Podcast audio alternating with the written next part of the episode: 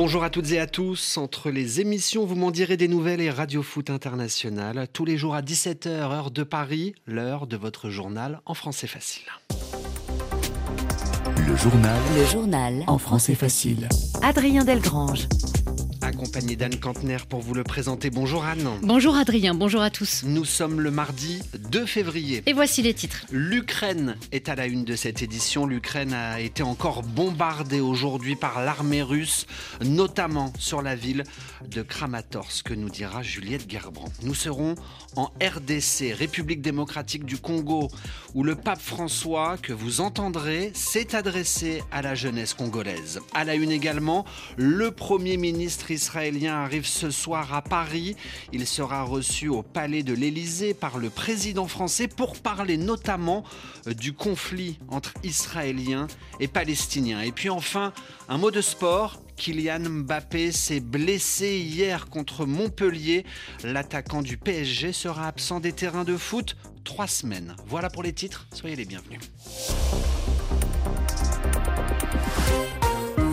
On commence ce journal en Ukraine. Au moins trois morts des civils tués à Kramatorsk suite à un tir de missile russe. Huit immeubles d'habitation ont été visés par ces missiles.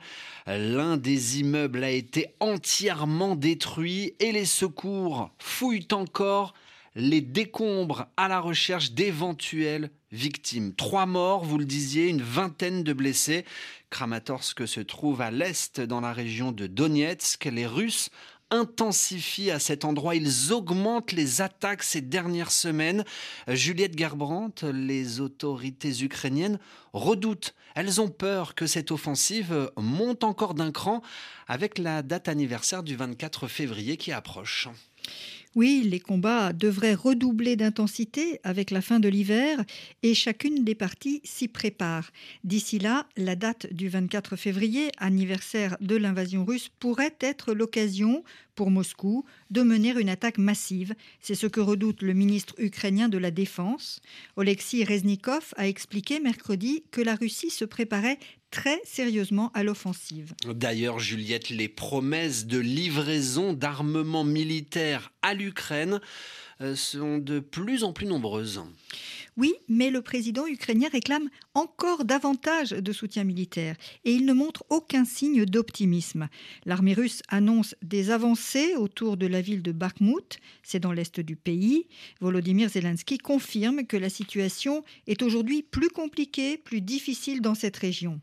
La Russie est en train de concentrer ses forces, nous le savons tous, a déclaré le président ce jeudi. Elle veut se venger non seulement de l'Ukraine, mais aussi de l'Europe libre. Fin de citation. Ce message, Adrien, sonne comme un rappel du président à ses alliés sur l'importance de leur soutien, et cela à la veille du sommet avec l'Union européenne.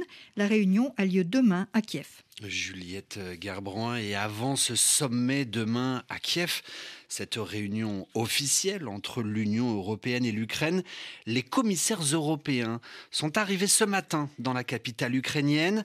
Les dirigeants des institutions européennes ont voulu marquer les esprits en se rendant en Ukraine.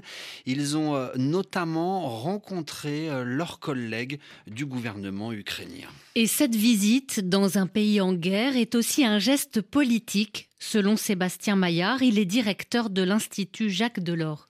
C'est politiquement un geste fort et il ne faut pas le sous-estimer. c'est la première fois, d'ailleurs, je crois, dans l'histoire de la construction européenne que toute une délégation de commissaires européens se déplace dans un pays en guerre pour lui, lui donner ce signal. Je pense que les symboles euh, ont leur force pour soutenir le moral des Ukrainiens et montrer qu'il y a une perspective euh, sérieuse d'entrer dans l'Union européenne, c'est déjà une, démonstration de force en quelque sorte. Alors l'Ukraine veut adhérer à l'Union européenne, mais c'est un long processus. L'Ukraine a acquis le statut de candidat officiel à l'adhésion de l'UE, c'était en juin dernier. Benjamin Netanyahou rencontre Emmanuel Macron aujourd'hui pour parler des violences israélo-palestiniennes. Le président français reçoit ce soir le Premier ministre israélien. La rencontre a lieu à Paris, au Palais de l'Élysée. Alors selon la présidence française Emmanuel Macron, exprimera ce soir une nouvelle fois la solidarité de la France avec Israël face au terrorisme, fin de citation, et il exprimera aussi sa disponibilité à contribuer à la reprise du dialogue entre les Palestiniens et les Israéliens. 17h05 minutes à Kinshasa, en République démocratique du Congo, au troisième jour de la visite du pape François dans la capitale congolaise.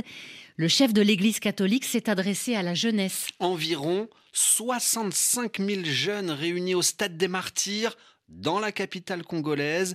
Ils étaient là pour écouter le pape. Pas de corruption insieme diciamo pas de corruption. Tous ensemble disons pas de corruption. Le pape a demandé aux jeunes catholiques de faire ce qui est juste. Il leur a aussi euh, demandé de ne pas répéter les erreurs des générations passées. Il a insisté, vous venez de l'entendre, sur la corruption qui, selon lui, semble s'étendre et ne jamais s'arrêter. La corruption, autrement dit, le fait d'acheter quelqu'un dans le but d'obtenir des avantages. Et comment le message du pape a-t-il été reçu par les jeunes rassemblés dans ce stade des martyrs? Pascal Moulégois a tendu son micro à de jeunes Congolais.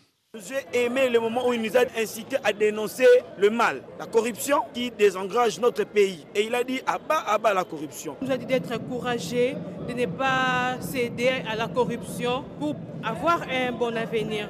Euh, nous avons entendu un message d'encouragement, un message de paix. le pape a appelé le jeune à éviter tous les antivaleurs l'esprit de division, l'esprit de la haine, l'esprit de la corruption. Il s'est rendu compte de nos cris et il a vraiment compris les messages et les attentes de la jeunesse. Les attentes de la jeunesse, le pape François reste encore un peu sur le continent africain. Il ira demain matin au Soudan du Sud, seconde et dernière étape de son voyage en Afrique. Il sera notamment à Djouba, la capitale du Soudan du Sud, jusqu'à dimanche. Le journal en français facile.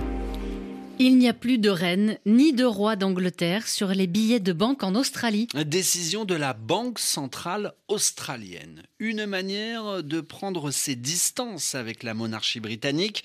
Car officiellement, rappelons que l'Australie a pour chef d'État le roi Charles III et que pendant de longues années, la reine Elisabeth II était également la chef d'État de l'Australie. C'est donc désormais une page qui se tourne dans l'histoire de ce pays puisque les nouveaux billets de 5 dollars seront à, à l'effigie. Ils représenteront les aborigènes, autrement dit les premiers hommes qui ont peuplé l'Australie. À Brisbane, le récit de Gregory Pless.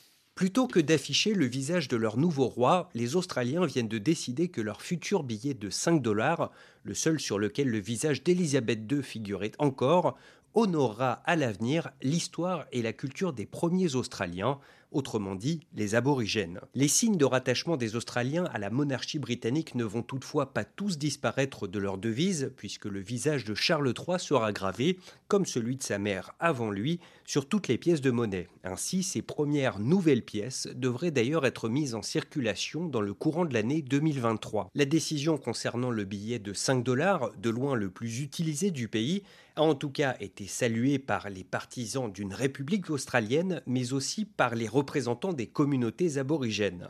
Il faudra cependant quelques années encore pour voir ce nouveau billet en circulation. La Banque centrale prévoit en effet de consulter les communautés aborigènes avant d'élaborer son design. Grégory Pless, Brisbane, RFI. Enfin, on parle de football et de ce coup dur pour le PSG. Kylian Mbappé s'est blessé à la cuisse hier lors d'une rencontre contre Montpellier. L'attaquant du Paris Saint-Germain est indisponible pour une durée de trois semaines, indique son club. Kylian Mbappé euh, manquera notamment le match contre le Bayern Munich le 14 février prochain en huitième de finale aller de la Ligue des Champions. Ainsi se referme ce journal en, français facile. Merci euh, Anne Kantner.